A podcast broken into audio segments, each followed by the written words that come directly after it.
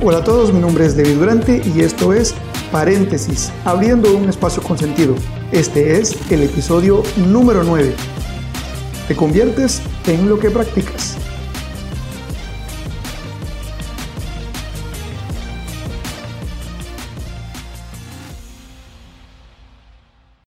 Hace algunas semanas con mi esposa terminamos de ver una de las novelas, si no es que la novela más famosa de todos los tiempos, y estoy hablando de Betty la Fea.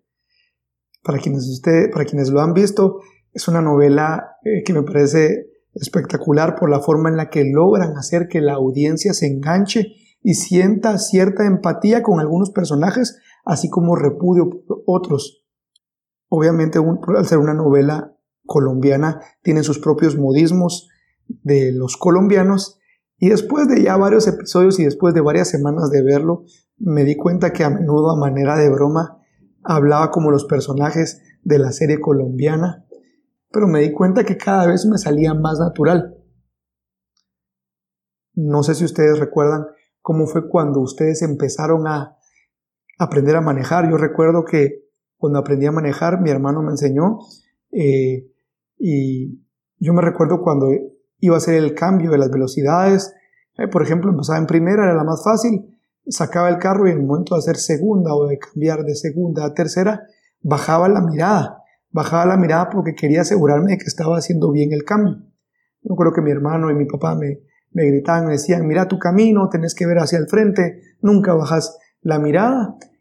Y la verdad es que aprender a manejar es algo bien curioso porque una vez ya lo lograste hacer, tu cerebro queda cableado y haces un montón de acciones que funcionan como reflejos de manera inconsciente que te llevan y te mantienen con vida todos los días mientras te mueves en el tráfico.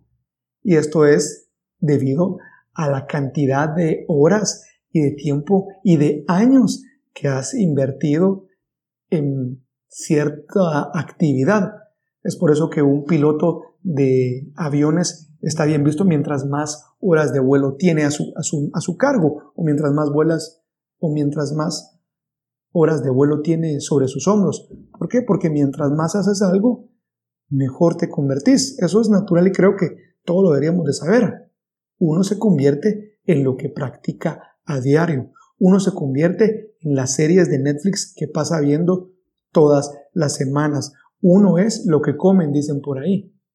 Y vaya si no, has hecho el experimento de comer carne toda la semana, ahí me contarás cómo te salen los gases, pero cuando estás una semana pianito únicamente con vegetales, con verduras, seguramente tu estómago lo va a agradecer y los que te huelen alrededor también. Recuerda que nos convertimos en lo que practicamos. La pregunta es, ¿qué estás practicando? ¿Ya te diste cuenta? ¿Qué es lo que haces todos los días? ¿A qué se resume tu semana? O una mejor pregunta todavía para terminar el episodio de hoy. ¿En qué te quieres convertir? Y cuando tengas una respuesta,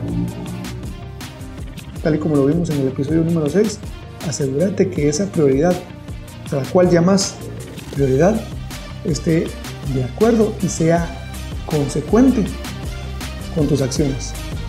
Hasta la próxima. Gracias a todos por escuchar un episodio más del podcast, por estar acá, ayudarnos a compartirlo. Quiero decirte que este podcast lo puedes escuchar por medio de Spotify, de Deezer. Algunas personas me han dicho que no lo encuentran en Deezer. No sé por qué no sigue apareciendo en Deezer.